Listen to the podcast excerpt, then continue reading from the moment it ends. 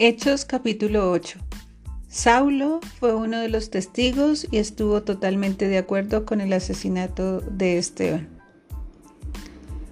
La persecución dispersa a los creyentes. Ese día comenzó una gran ola de persecución que se extendió por toda la iglesia de Jerusalén y todos los creyentes, excepto los apóstoles, fueron dispersados por las regiones de Judea y Samaria. Con profundo dolor, unos hombres consagrados enterraron a Esteban. Y Saulo iba por todas partes con la intención de acabar con la iglesia. Iba de casa en casa y sacaba a rastras tanto a hombres como a mujeres y los metía en la cárcel. Felipe predica en Samaria. Así que los creyentes que se esparcieron predicaban la buena noticia acerca de Jesús a donde quiera que iban. Felipe, por ejemplo, se dirigió a la ciudad de Samaria y allí le contó a la gente acerca del Mesías. Las multitudes escuchaban atentamente a Felipe, porque estaban deseosas de oír el mensaje y ver las señales milagrosas que él hacía.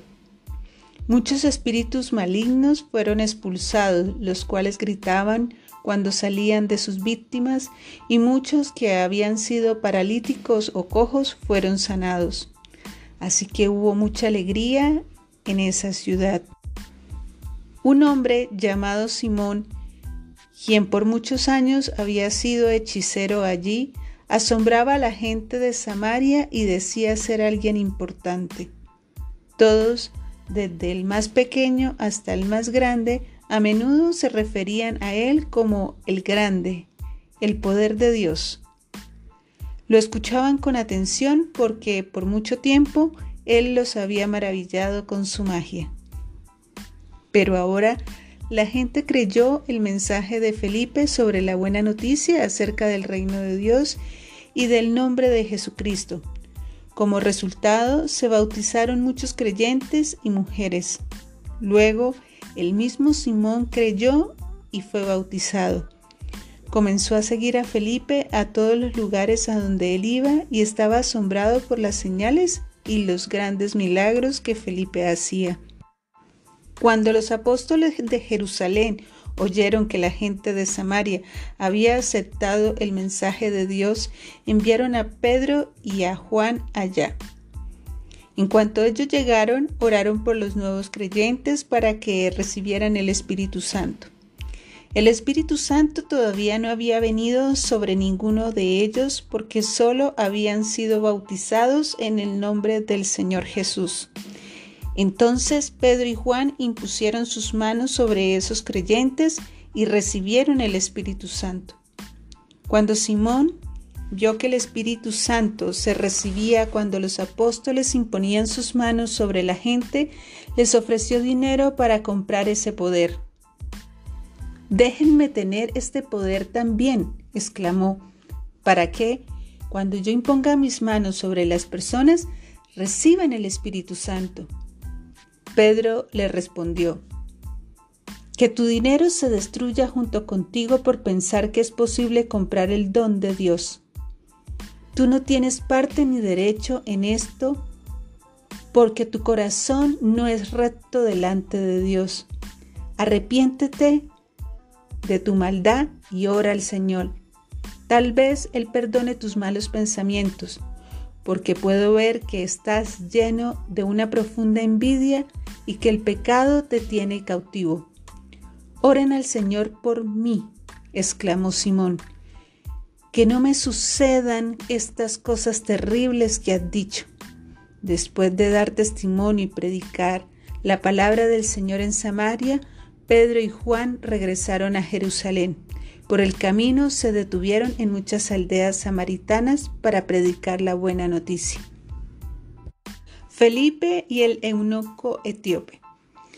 En cuanto a Felipe, un ángel del Señor le dijo, Ve al sur por el camino del desierto que va de Jerusalén a Gaza. Entonces él emprendió su viaje y se encontró con el tesorero de Etiopía, un eunuco de mucha autoridad bajo el mando de Candace, la reina de Etiopía. El eunuco había ido a Jerusalén a adorar y ahora venía de regreso. Sentado en su carruaje, leía en voz alta el libro del profeta Isaías. El Espíritu Santo le dijo a Felipe, acércate y camina junto al carruaje. Felipe se acercó corriendo y oyó que el hombre leía al profeta Isaías. Felipe le preguntó, ¿entiende lo que estás leyendo? El hombre contestó, ¿y cómo puedo entenderlo a menos que alguien me explique? Y le rogó a Felipe que subiera al carruaje y se sentara junto a él. El pasaje de la escritura que leía era el siguiente. Como oveja fue llevado al matadero y como cordero en silencio ante sus trasquiladores. No abrió su boca, humillado y no le hicieron justicia. ¿Quién puede hablar de sus descendientes, pues su vida fue quitada de la tierra. El eunuco le preguntó a Felipe, dime, ¿hablaba el profeta acerca de sí mismo o de alguien más? Entonces, comenzando con esa misma porción de la escritura, Felipe le habló de la buena noticia acerca de Jesús. Mientras iban juntos, llegaron a un lugar donde había agua y el eunuco dijo, Mira, allí hay agua. ¿Qué impide que yo sea bautizado? Ordenó que detuvieran el carruaje. Descendieron al agua y Felipe lo bautizó.